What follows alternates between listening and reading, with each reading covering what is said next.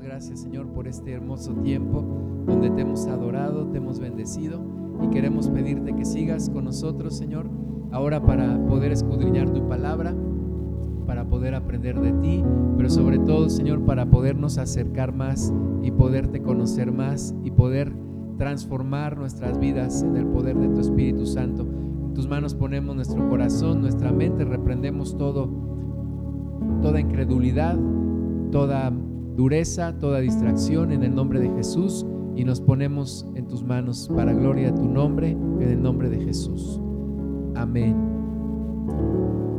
Amén. Vamos al, a Primera de Juan capítulo 1. Dios les bendiga. Gracias por venir, gracias también por conectarse. Primera de Juan, capítulo 1, versículos 1 y 2. He estado leyendo esta semana el Evangelio según San Juan y eh, fue el primer libro de la Biblia que leí cuando, cuando recién me hablaron de Cristo, me recomendaron leer primero el libro del Evangelio según San Juan y lo leí.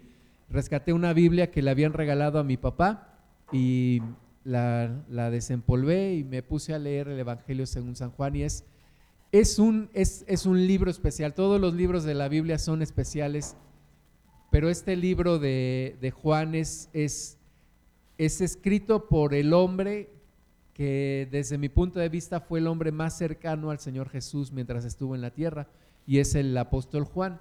Y el apóstol Juan se le conoce como el apóstol del amor, y escribe también aquí en Primera de Juan 1, 1 y 2, dice, lo que era desde el principio, lo que hemos oído, lo que hemos visto con nuestros ojos, lo que hemos contemplado y palparon nuestras manos tocante al verbo de vida. Fíjate, dice, lo que vimos, lo que vivimos, lo que palpamos, lo que estuvimos presenciando realmente. Y te repito, Juan era el, el discípulo amado que se recostaba al, lado del corazón del Señor. Dice, esto que nosotros vimos, esto que nosotros vivimos, esto que palparon nuestras manos, lo, lo, lo vivimos, lo tuvimos, lo escuchamos. Versículo 2, porque la vida fue manifestada y la hemos visto y testificamos y os anunciamos la vida eterna, la cual estaba con el Padre y se nos manifestó. Está, está hablando el Espíritu de Dios a través de Juan porque él realmente vivió y, podemos sentir la vibración en sus palabras diciendo, miren, esto que nosotros hemos vivido es una realidad y ha sido lo más maravilloso que nos ha pasado y queremos compartirlo. Se nos manifestó, la vida fue manifestada, vino la vida, vino el Señor Jesús, vino el Hijo de Dios y nosotros somos testigos de esto y nosotros ahora lo anunciamos, anunciamos la vida eterna. Versículo 3, lo que hemos visto y oído, estos anunciamos, de nuevo está repitiendo, lo que hemos visto, lo que hemos oído, estos anunciamos para que también vosotros tengáis comunión con nosotros. Y el, nombre de la, de, la, de la, palabra de hoy es una relación personal y, el, y, el, y la palabra especial en este mensaje es la palabra comunión la palabra relación, la palabra comunión, como nos dice aquí el Espíritu Santo a través de Juan, para que ustedes también tengan comunión con nosotros. Y nuestra comunión verdaderamente es con el Padre y con su Hijo Jesucristo. Entonces nos está diciendo, queremos que tengan comunión con nosotros, pero lo importante es que nosotros tenemos comunión con el Padre a través de su Hijo Jesucristo. Entonces, queremos, dice, que tengan comunión con nosotros porque nosotros tenemos comunión verdaderamente con el Padre y con su Hijo Jesucristo. Estas cosas os escribimos para que vuestro gozo sea cumplido.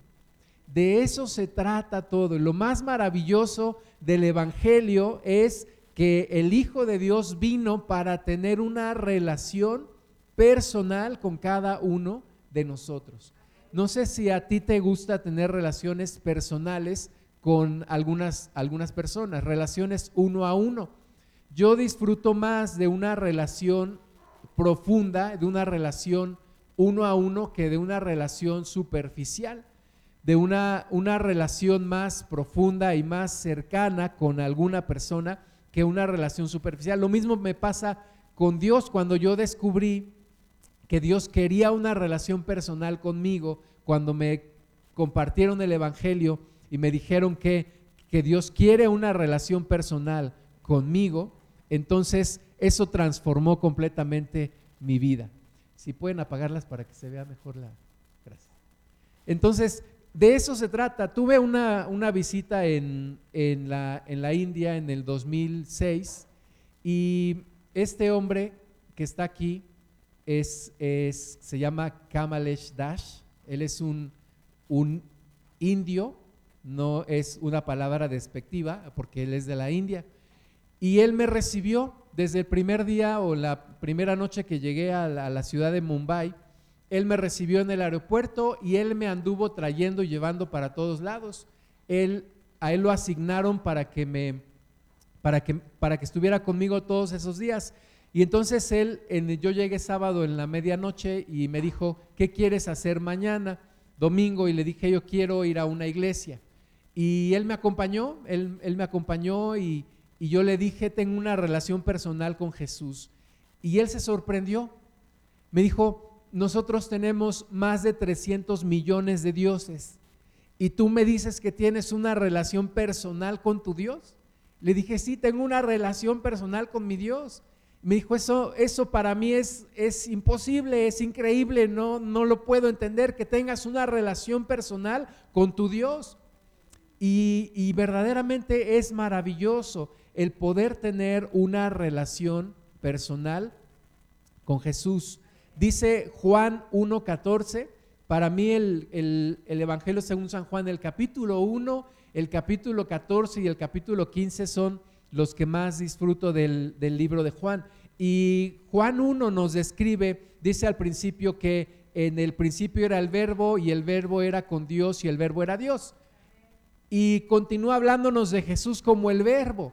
Algunos malentienden y luego dicen, no, pues Jesús es la palabra de Dios. No es que Jesús sea la palabra de Dios, Jesús encarna todo lo que, lo que Dios quería decirnos. Jesús se personaliza con todo el mensaje de lo que Dios quería decirnos. Por eso cuando Felipe le dice, Señor, muéstranos al Padre y nos basta. Y Jesús le dice a Felipe, Felipe, tanto tiempo he estado con ustedes y no me has conocido. El que me ha visto a mí, ha visto al Padre. Entonces, cuando Juan se refiere a Jesús como el verbo, no es como algo etéreo, no es como algo intangible, que es la palabra, no, es todo lo que Dios Padre quería decirnos, nos lo dice a través de su Hijo. No es que Jesús invalida la ley, dice Jesús, yo no vengo a invalidar la ley, yo vengo a que se cumpla, pero toda la ley, todos los profetas hablan de Jesús y aquí nos dice claramente, y aquel verbo fue hecho carne. Aquel verbo fue hecho carne. Dios se hizo carne, Dios se hizo hombre. Y habitó entre nosotros. Eso es lo maravilloso, ¿verdad? Eso es lo que gente de otras religiones o, de, o más bien de gente de religiones no alcanza a entender que Dios se hizo carne y que Dios habitó entre nosotros, porque por ejemplo, para los budistas, Dios es una piedra o es Dios está en el nopal o Dios está en la estrella, pero Dios es un Dios inerte para ellos, que, que no se puede inmutar, que no se puede mutar, más bien que es inmutable, que no pueden comunicarse con él. Y la palabra de Dios nos muestra un Dios que se hizo carne y que habitó entre nosotros. Y dice, y vimos su gloria Gloria como del unigénito del Padre lleno de gracia y de verdad. Esto es algo verdaderamente maravilloso. El Hijo de Dios se hizo hombre. No estamos hablando de cualquier hombre, ¿verdad? Algunos lo humillaron, lo trataron como cualquier hombre, pero no es cualquier hombre, Él es Dios. Encontré esto que alguien escribió y dice, el mormonismo ve a Jesús como hermano de Satanás los testigos de Jehová como el arcángel Miguel, los católicos como el hijo sumiso de María, la nueva era como un mero humano con conciencia divina. Pero en la Biblia, Jesús es Dios todopoderoso, alfa y omega, rey de reyes, el gran yo soy. Ese es Jesús y vino y se hizo hombre y vino y nos buscó y habitó entre nosotros. Es lo que Juan nos quiere decir lleno del Espíritu Santo y nos relata cómo Jesús se fue relacionando con varias personas, cómo Él fue hablando, se puso al nivel nuestro y nos empezó a buscar y nos empezó a hablar. Juan 1.35 dice, el siguiente día estaba otra vez Juan, Juan el Bautista, y dos de sus discípulos, y mirando a Jesús que andaba por allí, dijo, he aquí el Cordero de Dios. Le oyeron hablar los dos discípulos y, siguieron a Jesús. Y volviéndose Jesús y viendo que le seguían, les dijo, ¿qué buscáis? Ellos le dijeron, rabí, que traducido es maestro, ¿dónde moras? Les dijo, venid y ved. Fueron y vieron dónde moraba y se quedaron con él aquel día porque era como la hora décima. Andrés, hermano de Simón Pedro, era uno de los dos que habían oído a Juan y habían seguido a Jesús. Este halló primero a su hermano Simón y le dijo, hemos hallado al Mesías, que traducido es el Cristo. Y le trajo a Jesús y mirándole Jesús dijo, tú eres Simón, hijo de Jonás, tú serás llamado Cefas, que quiere decir Pedro.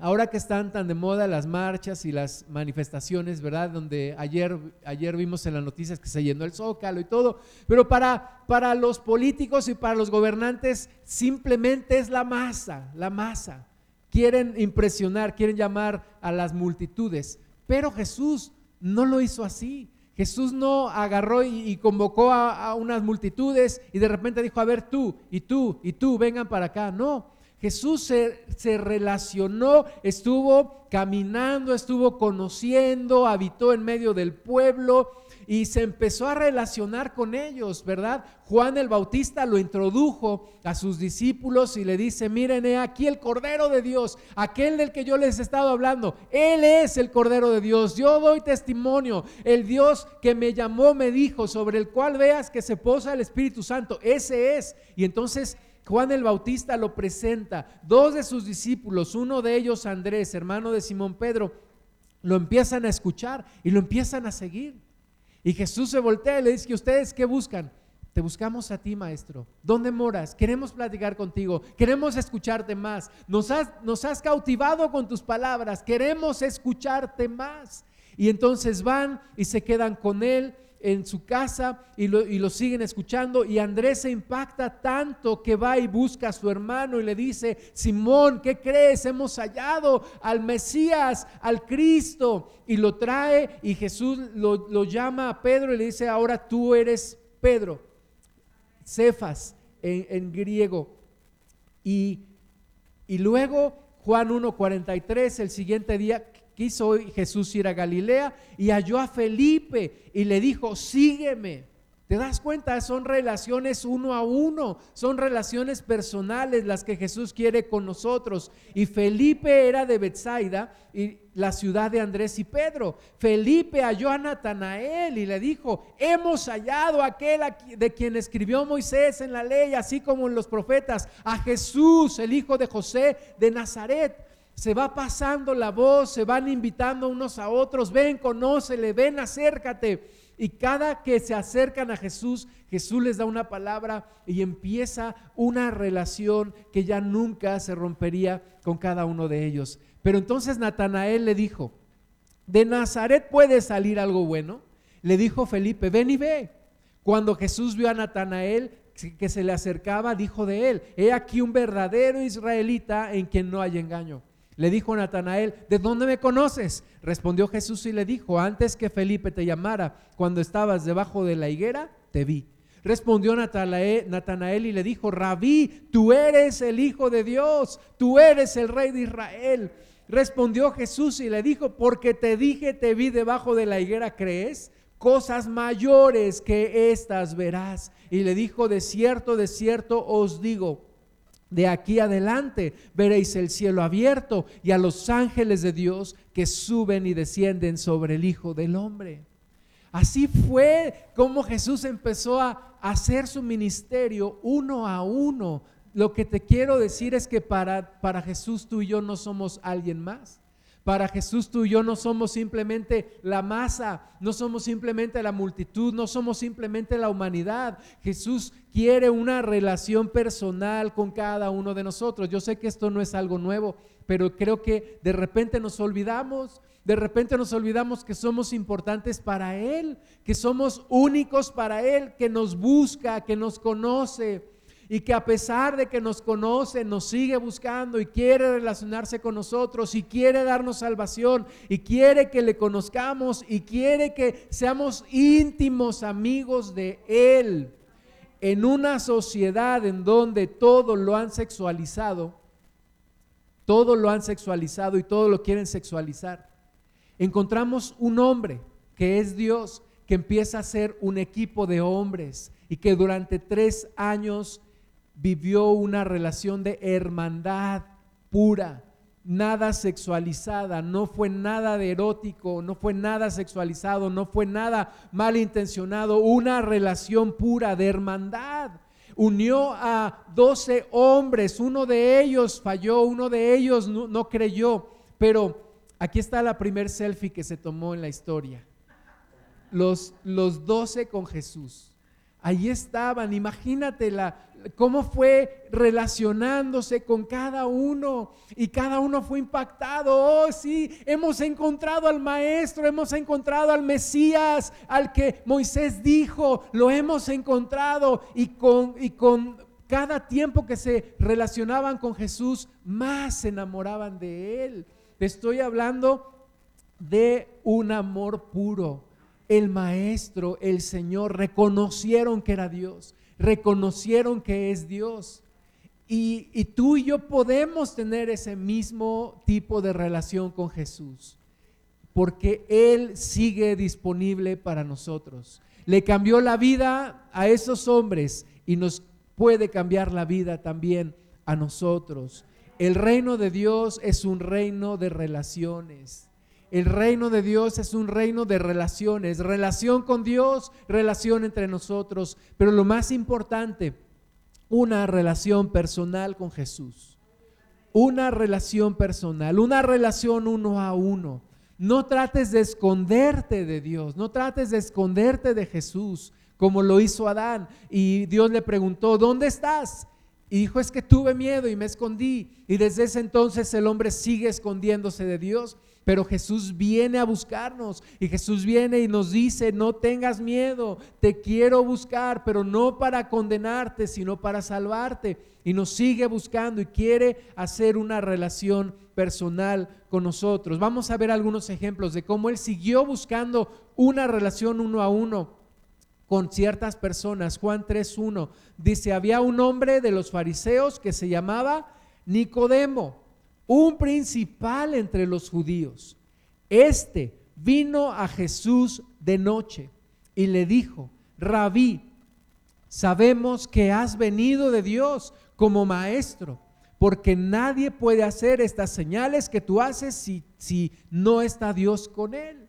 Fíjate, este, este principal, este religioso fariseo, él ve las señales, ve los milagros, está impresionado con los milagros. Dice esto, esto nunca se había visto. Y como un hombre preparado que seguramente conoció la historia y sabía y dominaba el Antiguo Testamento, dice, estas señales nunca se han visto. Y está impresionado y viene con Jesús de noche por temor de los fariseos, porque todavía él valoraba más la gloria de los hombres que la gloria de Dios. Y viene de noche y le dice, maestro, nadie puede hacer las señales que tú haces si Dios no está con él.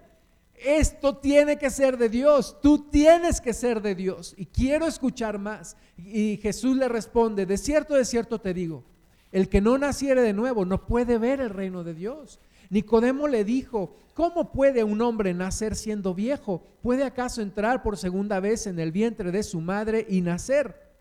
Respondió Jesús, de cierto, de cierto te digo, el que no naciere de agua y del Espíritu no puede entrar en el reino de Dios. Y sigue la plática y continúa la plática. Imagínate ahí, estando ahí en la casa de Jesús, el Nicodemo platicando con él. Jesús no lo rechaza. Jesús no le dice, hipócrita, no, vete, a ti no te quiero ver. No, Jesús lo recibe, le empieza a hablar, le empieza a explicar, le dice, oye, eres maestro de Israel y no sabes esto. Y le empieza a explicar y le empieza a hablar del nuevo nacimiento. Y ese hombre que en su corazón tenía necesidad de que le compartiera más y de, y de afianzar su, su fe y de poder entender y de poder confirmar que ciertamente Jesús es el Hijo de Dios, recibe lo que estaba buscando, recibe lo que estaba anhelando en su corazón en una relación uno a uno que impactó su vida y que lo vuelve a mencionar en los evangelios al final cuando Jesús es crucificado y Nicodemo junto con José de Arimatea piden el cuerpo, lo preparan y lo llevan a la tumba. Juan 4.1, otro ejemplo de una relación uno a uno con Jesús. Cuando pues el Señor entendió que los fariseos habían oído decir, Jesús hace y bautiza más discípulos que Juan, aunque Jesús no bautizaba, sino sus discípulos, salió de Judea y se fue otra vez a Galilea. Y le era necesario pasar por Samaria. Vino pues a una ciudad de Samaria llamada Sicar, junto a la heredad que Jacob dio a su hijo José. Y estaba allí el pozo de Jacob. Entonces Jesús, cansado del camino, se sentó así junto al pozo. Era como la hora sexta. Vino una mujer de Samaria a sacar agua y Jesús le dijo, dame de beber. Parece que esta, este pasaje es algo casual. Parece que es algo nada intencional.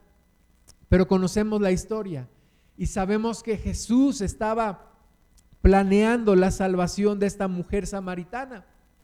Era como el mediodía, en medio del desierto. Jesús iba caminando, iban, iban de, de Judea a Galilea. Y normalmente los judíos lo que hacían era darle la vuelta por un camino más largo para no tener que pasar por Samaria. Porque como le dijo la mujer samaritana a Jesús, oye, ¿cómo te atreves a pedirme agua si judíos y samaritanos no se llevan.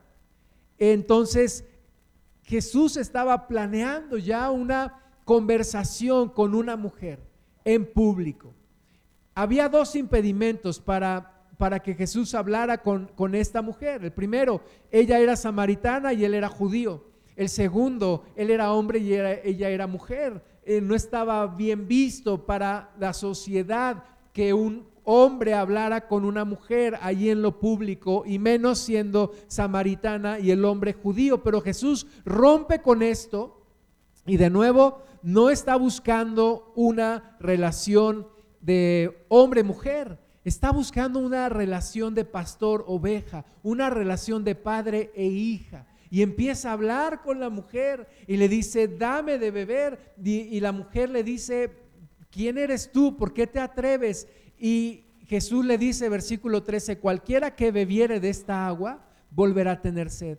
Mas el que bebiere del agua que yo le daré, no tendrá sed jamás, sino que el agua que yo le daré será en él una fuente de agua que salte para vida eterna. Y la mujer le dice, Jesús, dame esa agua para que ya no tenga yo que venir aquí a sacarla. Muchos han dicho que esta mujer samaritana iba al, mediodía a sacar agua del pozo porque era una mujer rechazada por su mismo pueblo. Porque tal vez algunos dicen que era una mujer hermosa y ya había tenido cinco maridos y tal vez la conocían como la tumba maridos, ¿verdad? Y las mujeres decían, aguas, porque esta tumba los maridos y se los lleva? Entonces, una mujer rechazada, una mujer que ya había tenido cinco maridos, una mujer que no encuentra cómo saciar su sed. Y Jesús le dice, mira, yo tengo un agua que si tú la tomas nunca volverás a tener sed jamás. Las unas de las principales enseñanzas de Jesús se dan en conversaciones uno a uno, con, con, mujeres como esta o con hombres como Nicodemo. Así que Jesús está buscando una relación personal. El Evangelio según San Juan nos muestra pasajes que no se muestran en ningún otro de los demás evangelios. La Biblia dice que no estaba más que Jesús con la mujer, porque los discípulos Jesús los había mandado a comprar de comer. Y cuando regresan, lo ven platicando con la samaritana y nadie se atrevió a, decirle, ¿qué hablas con ella? Pero la pregunta es, hermanas y hermanos, si solo estaba Jesús con la samaritana, ¿cómo se escribió entonces este pasaje? Y, y, lo que yo creo es que Juan allí en una relación personal con Jesús, Jesús le platicaba y Jesús le decía, ¿qué crees? Mira, te voy a platicar lo que, lo que le dije a la mujer. Y, Juan escribía, Juan el más joven de los discípulos y el más íntimo de los discípulos de Jesús. Jesús le hablaba a las multitudes, sí es cierto. De esas multitudes tenía 70 que recibieron una misión. Pero también tenía doce que convivieron con él tres años. Pero de esos doce había tres que estuvieron en los momentos más importantes en la vida de Jesús. Y de esos tres había uno que se recostaba en el pecho del maestro. Uno que tenía intimidad con Jesús. Entonces, tú y yo determinamos hasta dónde queremos tener intimidad con Jesús. Tú y yo determinamos hasta dónde queremos conocer al Maestro, hasta dónde queremos personalizar con Él, hasta dónde queremos la relación, porque Él está dispuesto. Él está dispuesto a, que lo conozcamos, a que nos relacionemos, a bendecirnos, a revelarnos su, su palabra, a revelarnos su personalidad, a mostrarnos su poder. Depende de nosotros, depende de ti, de mí. Yo he escuchado gente del mundo que dice, yo he sido bien borracho, yo he sido bien parrandero y nunca me ha pasado nada. Me he emborrachado, me he subido a mi camioneta y nunca he chocado porque yo soy el consentido de Dios. Qué cosa tan más errónea, ¿no? Por supuesto que no, no eres el consentido de Dios. Y alguien me dijo, Dios no tiene consentidos, pero tiene íntimos. ¿Y quiénes son esos íntimos? Los que quieren tener más relación. Hay una canción de Marcos Vidal que dice, yo no quiero ser de los cinco mil que se alimentan, quiero ser de los doce que recogen las obras en las cestas y pasarme el resto de la noche escuchando al maestro. Tú y yo determinamos hasta dónde construimos intimidad con Jesús. Él quiere relación uno a uno contigo y conmigo. Él quiere relacionarse uno a uno personalmente contigo y conmigo. Veamos otro ejemplo, Lucas 19.1. Habiendo entrado Jesús en Jericó, iba pasando por la ciudad y sucedió que un varón llamado Saqueo, que era jefe de los publicanos y rico, procuraba ver quién era Jesús porque no podía a causa de la multitud, pues era pequeño de estatura. Y corriendo delante subió a un árbol sicómoro para verle, porque había de pasar por allí. Cuando Jesús llegó a aquel lugar, mirando hacia arriba, le vio y le dijo, Saqueo, date prisa, desciende, porque hoy es necesario que pose yo en tu casa. Entonces él descendió a prisa y le recibió gozoso. Además Jesús se relacionaba con los indeseables de la sociedad, ¿verdad? Con la mujer samaritana, con a la mujer pecadora, con el cobrador de impuestos como este saqueo. Eran considerados traidores al, pueblo judío porque recaudaban impuestos para Roma, le sacaban el dinero a los judíos y se lo daban a los romanos. Y este hombre que quería ver a Jesús, y que creyó que simplemente iba a subirse al árbol, iba a alcanzarlo a ver de lejos, pero para su sorpresa Jesús volteó a, verlo y le dice, ¿qué haces ahí, Saqueo? Vente, quiero ir a tu casa, quiero platicar contigo, quiero relacionarme contigo, quiero bendecirte. Y baja y, y va a su casa y se llena de personas, amigos de Saqueo Versículo 7 de Lucas 19. Al ver esto, todos murmuraban diciendo que había entrado a posar con un hombre pecador. Entonces Saqueo, puesto en pie, dijo al Señor, he aquí Señor, la mitad de mis bienes doy a los pobres y si en algo he defraudado a alguno, se lo devuelvo cuadruplicado. Jesús le dijo, hoy ha venido la salvación a esta casa por cuanto él también es hijo de Abraham porque el Hijo del Hombre vino a buscar y a salvar lo que se había perdido. Uno a uno, uno a uno, personalmente, uno por uno. Jesús quiere relacionarse uno por uno con cada uno de nosotros. Y es la forma también que tú y yo tenemos que predicar el Evangelio. Predicar el Evangelio uno por uno, hacer relaciones, hablarles de Cristo, dejar que escuchen la palabra de Dios y el Espíritu Santo hará la obra en sus corazones. Él también es hijo de Abraham. Jesús lo defendió. Y él también tiene derecho a la salvación. Él también tiene derecho a, arrepentirse. Él también fue un hombre hecho a la imagen y semejanza de Dios. Todas las personas tienen la oportunidad y nadie les puede negar la oportunidad de escuchar la palabra de Dios y arrepentirse. Porque Jesús vino para darse a todos, a todos, absolutamente a todos, a toda persona sobre este planeta. A nadie se le puede negar la oportunidad del arrepentimiento y de escuchar a Jesús y de tener salvación. Lucas 10:38, aconteció que yendo de camino, entró en una aldea y una mujer llamada Marta le recibió en su casa. Esta tenía una hermana que se llamaba María, la cual, sentándose a los pies de Jesús, oía su palabra. Pero Marta se preocupaba con muchos quehaceres y acercándose dijo, Señor, ¿no te da cuidado que mi hermana me deje servir sola? Dile pues que me ayude.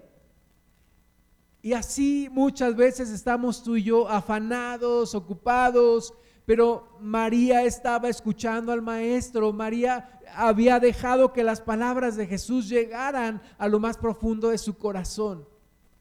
Marta y María, junto con Lázaro, su hermano, fueron también personas muy allegadas al Maestro. Y, de nuevo, hoy en día el mundo ha querido ensuciar el nombre de Jesús y dicen que Jesús tuvo esposa y que no sé qué. Es completamente basura del diablo. Jesús nunca tuvo una relación de hombre a mujer, sino de siempre de padre a hija, de pastor a oveja, de amigo a amiga y de amigo a amigo también. Hay quienes también quieren ensuciar el nombre de, Jesús y, y, hablando de la homosexualidad. Jesús jamás, jamás buscó a una persona con un interés sexual. Y Jesús está aquí con estas dos mujeres hablando. Una de ellas es cautivada por las palabras de Jesús, por lo que Él es, por el Espíritu Santo que está dentro de Jesús, por la personalidad del Maestro.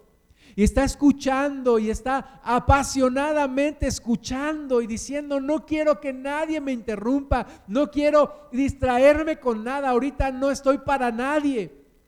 Y la otra anda como eh, atareada y de un lado para otro y haciendo cosas. Y le dice, maestro, dile a la floja de mi hermana que me ayude. Respondiendo Jesús le dijo, Marta, Marta, afanada y turbada estás con muchas cosas, pero solo una cosa es necesaria y María ha escogido la buena parte, la cual no le será quitada. La buena parte no le será quitada. Asegúrate que en tu vida la buena parte no te es quitada por los afanes, por las preocupaciones, por las demás personas, por las redes sociales, por el celular, por la computadora, por la televisión, por las series. Asegúrate que la buena parte no te es quitada. Escuchar al maestro, relacionarte con él, buscarlo a él, estar con él.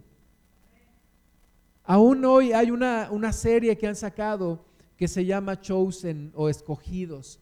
Y leí algo, algo que me pareció interesante. Una persona dijo, si el ver esa serie me está quitando mis tiempos de leer la Biblia, dejo de ver la serie.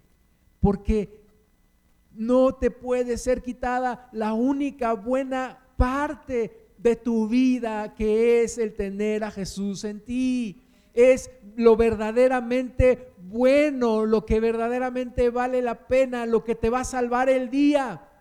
De repente alguien dice, me hiciste el día, me salvaste el día. No, lo que te va a hacer el día, lo que te va a salvar el día es tu comunión con Jesús, tu relación personal con Jesús, el pasar un buen tiempo leyendo la Biblia, el pasar un buen tiempo orando al Señor, el pasar un, buen tiempo adorándole, bendiciéndole.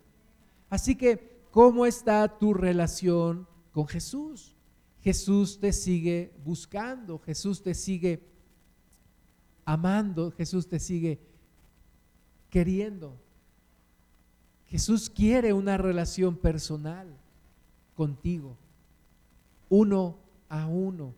Juan 15, 12, este es mi mandamiento, que os améis unos a otros como yo os he amado. Jesús les dice, miren, yo les he enseñado cómo amar. ¿Cómo? ¿Cómo amar? Yo se los he enseñado, se los he dicho, se los he mostrado, lo han vivido. No ha sido una simple teoría, no simplemente les he dicho, lo han vivido. Ahora mi mandamiento es que ustedes se amen unos a otros como yo los he amado. Nadie tiene mayor amor que este, que uno ponga su vida por sus amigos. Vosotros sois mis amigos si hacéis lo que yo os mando. Ya no os llamaré siervos, porque el siervo no sabe lo que hace su Señor, pero os he llamado amigos porque todas las cosas que oí de mi Padre os las he dado a conocer. En una ocasión estábamos en un congreso y un, hermano que respetamos mucho y, que es usado por el Señor cuando después de la alabanza pasa al, frente y nos dice, ese canto no me gusta, porque dice, amigo soy de Dios, amigo soy de Dios. ¿Y quién te dijo que eres amigo de Dios? ¿Quién te dijo que eres amigo de Dios? ¿Estás seguro que eres amigo de Dios?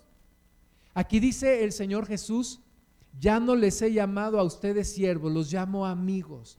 ¿Te puede llamar a ti Jesús amigo? de realmente te puede llamar amigo? ¿Has tenido una relación de intimidad con Jesús? ¿Realmente eres conocido de Jesús? ¿Realmente eres amigo de Jesús? Eh, quiero decir, tú y yo no somos nadie para decir yo soy amigo de Dios. Lo valioso de esto es que Él lo diga, que Él lo diga. Tú eres mi amiga, tú eres mi amigo, te conozco, te escucho, he escuchado tu voz, he escuchado tus oraciones, te veo, así como le dijo a Natanael, cuando estabas debajo de la higuera, yo te vi. Que nos dijera a nosotros, a ti y a mí, te he escuchado en tus oraciones, te he visto escudriñar la palabra, veo tu corazón, cuán apasionado es por mí. Y eso es lo verdaderamente valioso, cuando Él nos dice, tú eres mi amigo o tú eres mi amiga. Ya no te llamaré sierva, ya no te llamaré siervo, ya no te llamaré simplemente uno más. Te conozco, eres mi amigo, eres mi amiga, tenemos una relación. Eso es lo verdaderamente importante. Eso es lo verdaderamente importante. Que Él me conozca, que Él sepa quién soy, porque me he acercado a Él, porque he escuchado su voz. En una ocasión, en un trabajo que tuve, me invitaron a una reunión de dirección, se hacía una comida todos los viernes y era la primera vez que me invitaban. Y cuando yo llegué, llegué todo inseguro, ya estaban ahí adentro sentados y yo llegué y me acerqué a la puerta y me dejé ver y cuando me vio el director general dijo, Gustavo, pásale, siéntate aquí. Yo dije, ah, eso quitó mi inseguridad y pude entrar y pude sentarme. Imagínate, imagínate, este ejemplo es muy, muy burdo comparado con lo que te voy a decir. Imagínate en el cielo, cuando llegues y Jesús te vea y Jesús diga, tú, y, menciona tu nombre y te dice, pásale, tengo un lugar para ti te conozco, tenemos relación, sé quién eres, te he escuchado, he visto lo, que has hecho, he visto cómo has buscado mi, mi, presencia. Y Jesús hablándote y diciéndote, pásale, tengo un lugar para ti.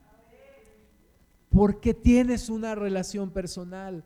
Juan 15, 16, no me elegisteis vosotros a mí, sino que yo os elegí a vosotros Y os he puesto para que vayáis y llevéis fruto y vuestro fruto permanezca, para que todo lo que pidiereis al Padre en mi nombre, Él os lo dé. Esto os mando que os améis unos a otros. Qué hermosa palabra. Jesús dice, no creas que tú me escogiste a mí, yo te escogí a ti. Yo te escogí a ti, yo te vi y yo quiero que lleves fruto. Ahora, si tú estás escuchando esto es porque esta palabra es para ti. Él te escogió, Él quiere que lleves fruto. Hay un costo, hay un costo de, de relacionarse con Jesús y es el costo de profundizar en la relación de dedicarle tiempo, de estar con Él, de buscar su presencia, de leer su palabra, de estar en oración, de alabar su nombre, de escuchar su voz, de apasionarse verdaderamente por Él, de hacerlo la persona más importante de mi vida. Ese es el costo de relacionarnos con Jesús. Él quiere, Él dio todo. Tú y yo vamos a estar dispuestos Vamos a estar dispuestos a hacer tiempo, a estar con Él. Nos ha pasado, te ha pasado, de repente tengo algún amigo que no le he hablado por tiempo y de repente necesito algo de esa persona y me da pena. Digo, no he hecho suficiente relación con esa persona y ahora que necesito de ella, lo voy a buscar. Y nos pasa así con, con el Señor. No hemos hecho suficiente relación y solo nos acordamos de Él cuando necesitamos algo, como el mundo lo hace, teniendo a, Dios como un, como un apagafuegos. Simplemente, cuando lo necesito, cuando me urge, me acuerdo de Dios. Mateo 7:21, no todo el que me dice, Señor, Señor, entrará en el reino de los cielos, sino el que hace la voluntad de mi Padre que está en los cielos. Muchos me dirán en aquel día, Señor, Señor, no profetizamos en tu nombre, en tu nombre echamos fuera demonios y en tu nombre hicimos muchos milagros. Y entonces les declararé, nunca os conocí. Nunca os conocí. Qué palabra tan dura. Nunca les conocí. Oye Señor, pero si nosotros echamos fuera demonios en tu nombre, hicimos milagros. Sí, yo nunca les conocí. Nunca te relacionaste Nunca profundizaste en la relación. Apartados de mí, hacedores de maldad, nunca hiciste mi voluntad. No todo el que me dice, Señor, Señor. No todo el que dice, ah, sí, Jesús, sí, yo lo conozco, yo sé quién es. No, es profundizar en una relación con Él. Juan 12:20. Había ciertos griegos entre los que habían subido a adorar en la fiesta. Estos pues se acercaron a Felipe, que era de Bethsaida de Galilea, y le rogaron diciendo, Señor, quisiéramos ver a Jesús. Felipe fue y se lo dijo a Andrés, y entonces Andrés y Felipe se lo dijeron a Jesús. ¿Te acuerdas de Andrés? Eh, lo leímos en, antes en los primeros capítulos de Juan. Andrés, hermano de Simón, Andrés conoció primero a Jesús, Andrés era discípulo de Juan el Bautista, Andrés le presentó a Pedro a Jesús y a Jesús a Pedro, y Andrés tenía esa capacidad de conectar a gente con Jesús. Y tú y yo necesitamos ser como Andrés, conectar a gente con Jesús. Así estos griegos vinieron con Felipe, queremos ver a Jesús. Felipe, ay, ¿qué hago? ¿Qué hago? Andrés, ayúdame, tú que eres bueno para esto, quieren ver a Jesús. Y entonces Andrés y Felipe van con el Señor, Señor, aquí hay unos griegos que quieren conocerte. Quieren conocerte, han escuchado, ahora quieren conocerte, ahora quieren una relación personal contigo. Tú y yo necesitamos ser como, como Andrés. Juan 13, 21, habiendo dicho Jesús esto, se conmovió en espíritu y declaró y dijo, de cierto, de cierto os digo, que uno de vosotros me va a entregar. Era la última cena. Estaban ahí los doce con el maestro. Entonces los discípulos se miraban unos a otros dudando de quién hablaba. Y uno, uno de sus discípulos al cual Jesús amaba, estaba recostado al lado de Jesús. Estaba recostado al lado de Jesús. A este pues hizo seña Simón Pedro para que preguntase quién era aquel de quien hablaba. Él entonces recostado cerca del pecho de Jesús, le dijo, Señor, ¿quién es? Ya todos estaban ahí preocupados, atribulados. Juan estaba recostado al lado del pecho del maestro. Y, Simón Pedro, pregúntale, tú, pregúntale. Y, maestro, ¿quién es? Pero Juan estaba disfrutando la presencia. Imagínate recostado cerca del pecho de Jesús. Tú y yo podemos tener esos momentos. Solo es cuestión de buscarlo. Solo es cuestión, de acercarse a Él y desarrollar una relación. Y después cuando Jesús resucita y llama a Pedro, Juan 21, 20, volviéndose Pedro vio que le seguía el discípulo a quien Jesús amaba, el discípulo amado. no es que Jesús solamente lo amaba a él, era, era el más íntimo, el que más había recibido y disfrutado el amor del Maestro. El mismo dice aquí que en la cena se había recostado al lado de él. Y Juan, siendo el escritor de este evangelio, no dice, pues yo mismo, no.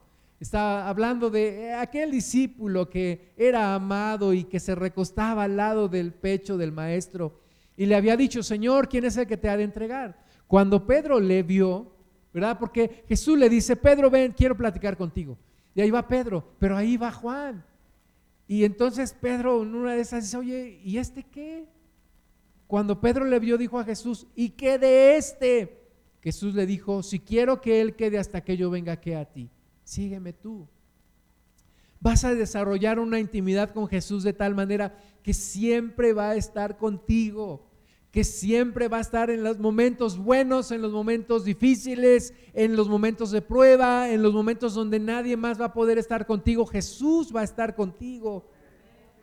Juan 1.17 de nuevo Juan escribiendo lleno del Espíritu Santo, pues la ley por medio de Moisés fue dada, pero la gracia y la verdad vinieron por medio de Jesucristo. A Dios nadie le vio jamás. El unigénito Hijo que está en el seno del Padre, Él le ha dado a conocer. La gente que, que, se queja de Dios y que dice, es que no sé cómo Dios es así y no sé, es que no conoces a Jesús. Necesitas conocer a Jesús. Necesitas tener esta relación personal con Jesús para entonces conocer a Dios, porque dice aquí, a Dios nadie le vio jamás. El único que lo puede dar a conocer es el unigénito Hijo, es Jesús. Él te lo puede dar a conocer, Él te lo puede revelar. Nadie más, nadie más. Y Jesús dice en Apocalipsis 3:20, he aquí yo estoy a la puerta y llamo. Si alguno oye mi voz y abre la puerta, cenaré, entraré a él y cenaré con él y él conmigo. Así como Nicodemo llegó, tocó a la puerta del maestro, quiero platicar, Señor. He visto tus milagros, he escuchado tus señales. Nadie que haga estas señales, nadie que, haga estas señales puede ser que, que no sea de Dios, tiene que ser de Dios. Quiero platicar. Y Jesús lo recibió. Y ahora Jesús te dice, quiero cenar contigo, quiero platicar contigo, quiero relación personal, quiero profundizar la relación. No nada más superficialmente, no nada más que te digas amigo de Dios. No, quiero realmente profundizar la relación. Si alguien escucha mi voz y abre la puerta, entraré a él y cenaré con él y él conmigo.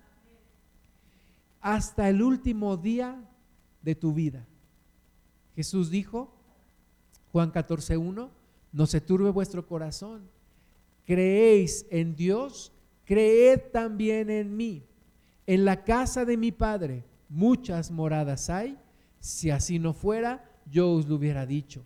Voy pues a preparar lugar para vosotros. Y si me fuere y os prepararé lugar, vendré otra vez y os tomaré a, a mí mismo para que donde yo estoy, vosotros también estéis. Es tan grande el amor de Jesús por ti y por mí, que Él quiere que donde Él está, nosotros estemos. Él quiere llevarnos con el Padre. Él quiere llevarnos a su presencia por la eternidad. No se turbe vuestro corazón ni tenga miedo. En la casa de mi Padre hay muchas moradas. Allí con el Señor hay lugar para todos. Y Él se fue a prepararnos lugar te ama tanto que quiere que estés con Él por la eternidad.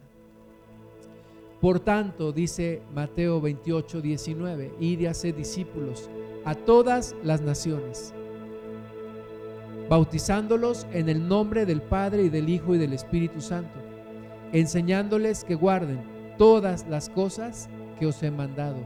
Y he aquí yo estoy con vosotros todos los días hasta el fin del mundo. Amén. Y esta es nuestra confianza y esta es nuestra convicción. Jesús está con nosotros todos los días hasta el fin del mundo. Vamos a orar, vamos a ponernos de pie, vamos a acercarnos a Jesús. Vamos a entregar nuestro corazón a Él, vamos a entregar nuestra adoración a Él, vamos a entregarle nuestra vida a Él, vamos a pedirle perdón porque nos hemos visto afanados, turbados, emproblemados, llenos de cosas, llenos de actividades, llenos de preocupaciones que nos han quitado la buena parte, Señor, de poder estar contigo nos han desviado la atención, nos han quitado la atención, cuando lo más importante en nuestra vida eres tú, Señor. Lo más valioso que tenemos en nuestra vida es nuestra relación contigo. Lo más valioso que tenemos es tu amor. Y tú nos has conocido y tú nos has buscado. Y muchas veces nosotros hemos sido indiferentes. Señor, pero hoy queremos reiniciar, retomar, reforzar continuar una relación personal contigo, Señor. Gracias te damos. El verbo se hizo carne, el Hijo de Dios vino, el Rey de Reyes y Señor de Señores habitó entre nosotros y hoy en día sigue entre nosotros. Tu Santo Espíritu, tu Santo Espíritu está con nosotros, Señor. Y podemos tener esa relación personal. Tú dices en tu palabra que nos convenía que te fueras porque enviarías al consolador. Y hoy, Señor, queremos al consolador. Queremos esa relación personal. Necesitamos esa relación personal. Señor, así como callaste al mar, dijiste, calla, enmudece Así calla la tormenta, Señor, que hay en nuestro corazón. Y permítenos escuchar tu voz. Y permítenos recibir tu amor. Así como María estaba escuchando, Señor, tu voz y estaba concentrada, descansando, llenándose, fortaleciéndose, disipando las dudas, quitando la, incredulidad, apagando la tentación. Señor, Así como Juan estaba recostado en tu pecho, recibiendo de tu amor, así queremos nosotros acercarnos a ti. Así deseamos, Señor, nosotros relacionarnos contigo. En este día te decimos que sí, Señor, que gracias porque nos buscas y que no lo merecemos, pero lo necesitamos y que deseamos, Señor, relacionarnos contigo. Ayúdanos a profundizar en esa relación, ayúdanos a conocerte más, ayúdanos, Señor, a volver a tener tiempos de adoración, tiempos de ministración, tiempos en donde te revelas a nosotros de una manera cada vez más grande, Señor, y poder llenarnos de tu Espíritu Santo, que se rompa toda cadena, que se quite en el nombre de Jesús todo obstáculo. Echamos fuera en el nombre de Jesús todo lo que nos quiere robar nuestra relación contigo. Y Señor, aún en los momentos más difíciles de nuestra vida, acompáñanos, fortalécenos y bendícenos y ayúdanos a escuchar tu voz. Le damos toda la gloria a ti, Jesús, toda la honra a ti, Maestro, en tu nombre. Te amamos, Señor, te bendecimos.